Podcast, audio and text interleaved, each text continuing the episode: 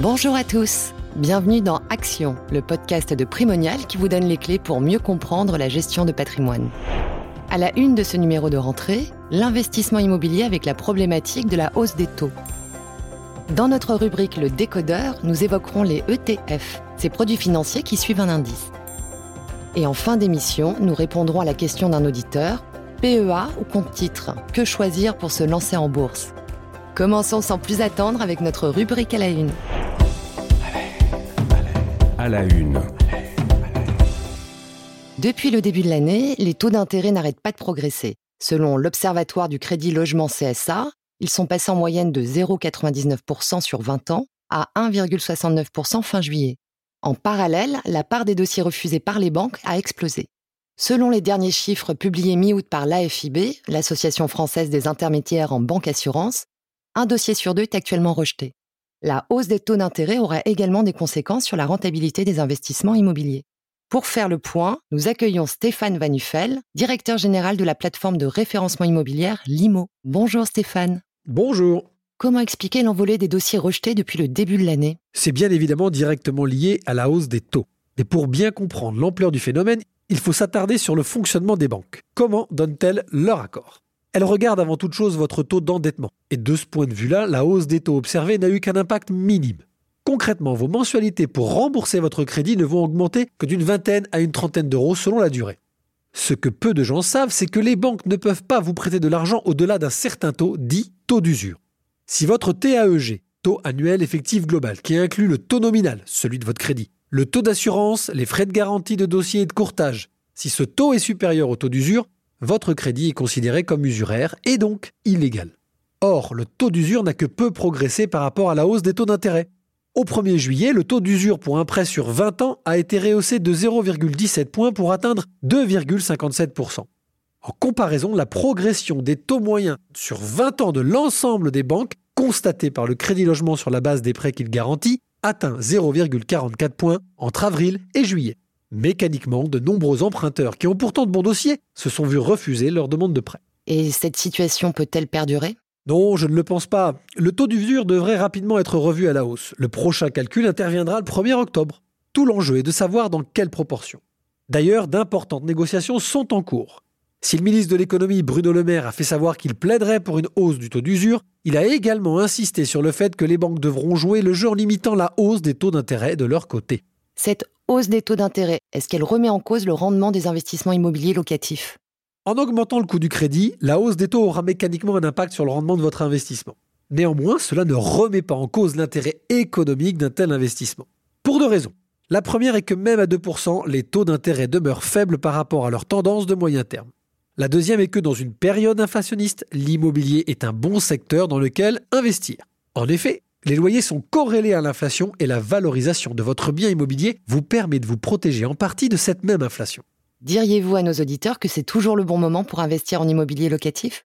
Si leur projet immobilier s'inscrit dans leur stratégie patrimoniale, je répondrai oui sans hésiter. Le crédit n'est qu'une facette de l'investissement immobilier. Vous n'allez pas acheter un bien pour louer seulement parce que les taux sont bas il faut avant tout se poser les bonnes questions. Comment choisir le bien idéal? Quel dispositif utiliser? Ou encore, sur quelle durée m'engager Si votre dossier a été refusé à cause du taux d'usure, je vous dirais même de vous montrer patient et de retenter votre chance après le 1er octobre, quand celui-ci aura été revu à la hausse. Merci Stéphane pour avoir partagé avec nous votre analyse. Il est maintenant temps de passer à notre rubrique Le décodeur. Le décodeur. Le décodeur. Le décodeur. La popularité des ETF ne se dément pas. Selon l'observatoire Cantalis, le poids des ETF a doublé en trois ans et représente 14% de l'actif total des fonds distribués en Europe à la fin 2021. Et cette tendance se reflète dans les portefeuilles des investisseurs particuliers. Mais qu'est-ce qu'un ETF Quelles sont ses spécificités et comment peut-on y souscrire?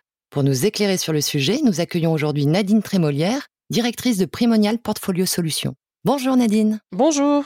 Tout d'abord, Nadine, pouvez-vous nous expliquer ce qu'est un ETF Les ETF, de l'anglais Exchange Traded Funds, sont également connus sous le nom de trackers. Il s'agit de fonds d'investissement créés et gérés par des sociétés de gestion qui ont pour vocation de répliquer les performances d'un indice à la hausse comme à la baisse.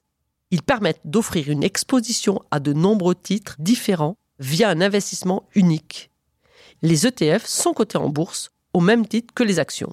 Quels sont les différents types d'ETF Il existe un très large choix d'ETF qui peuvent être investis dans différentes classes d'actifs, telles que les actions, les obligations ou encore les matières premières. Si certains ETF permettent d'investir sur un marché ou une région particulière, comme un ETF dédié au CAC 40, d'autres peuvent avoir une stratégie axée sur un secteur d'activité en particulier, comme la santé ou encore les banques. Et quelle zone géographique couvre-t-il? Un pays, une région, le monde entier. Toutes les zones géographiques du globe sont couvertes par les ETF.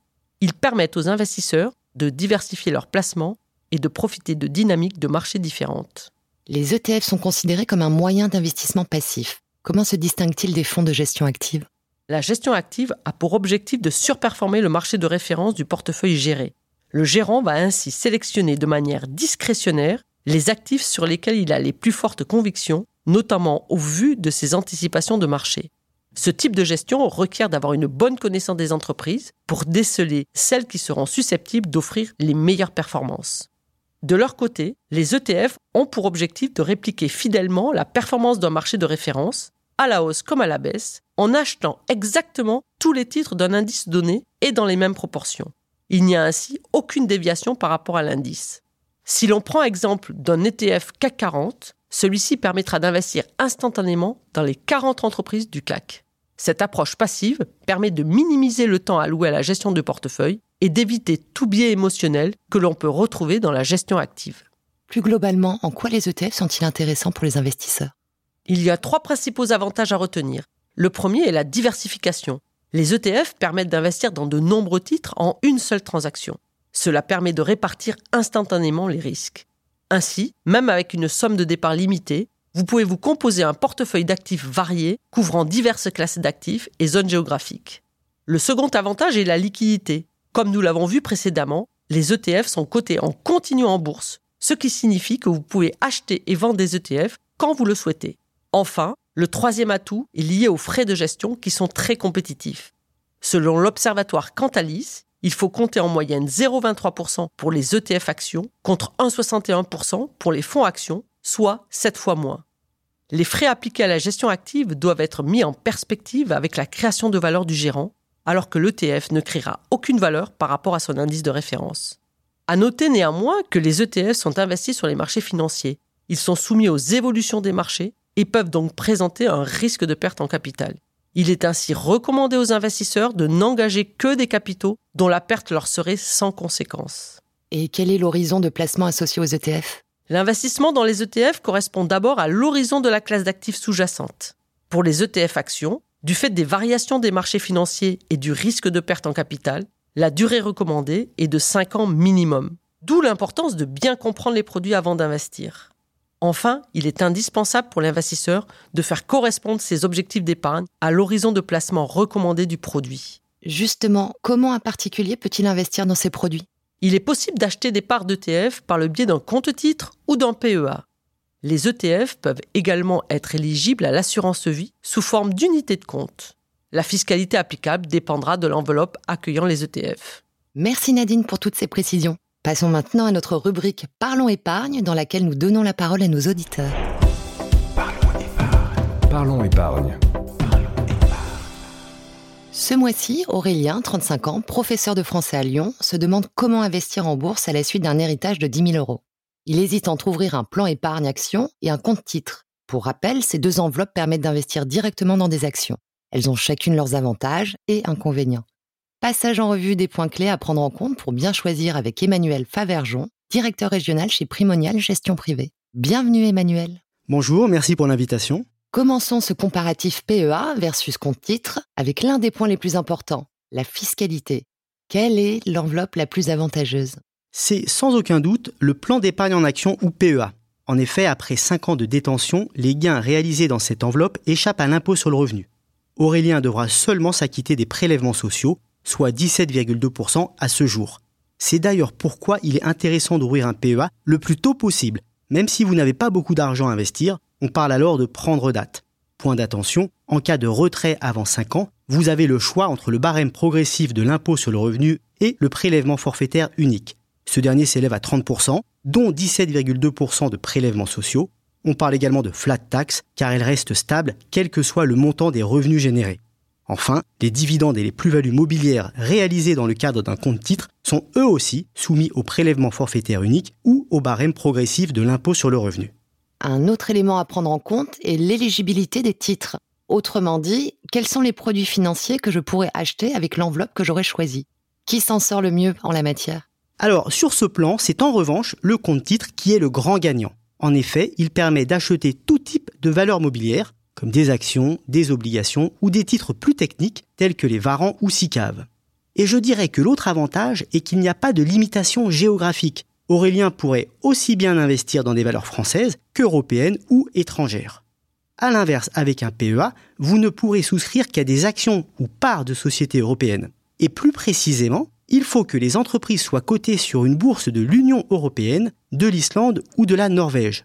Vous pouvez également souscrire à des parts de SICAV ou des fonds communs de placement si ces derniers sont composés à 75% au moins d'actions européennes. Bon, on voit bien que le compte titre offre un plus grand choix de produits financiers. Et le dernier point à regarder est le plafond d'investissement de ces deux supports. Quels sont-ils? Pour le compte titre, les choses sont simples. Il n'existe aucune limite d'investissement. Vous pouvez aussi bien investir 1000 euros qu'un million d'euros. En revanche, pour le PEA, il existe un plafond de versement qui est de 150 000 euros. Et pour éviter tout abus, cette enveloppe est réservée aux personnes majeures fiscalement domiciliées en France et chaque contribuable ne peut en détenir qu'un seul. Au vu de ces différents éléments, quel est selon vous le grand gagnant? Et quels conseils donneriez-vous à Aurélien? Vu la somme qu'Aurélien souhaite investir, je ne pense pas que le plafond d'investissement soit un critère déterminant pour lui. Son choix doit se concentrer sur les deux premiers points. Aurélien devra donc se poser deux questions.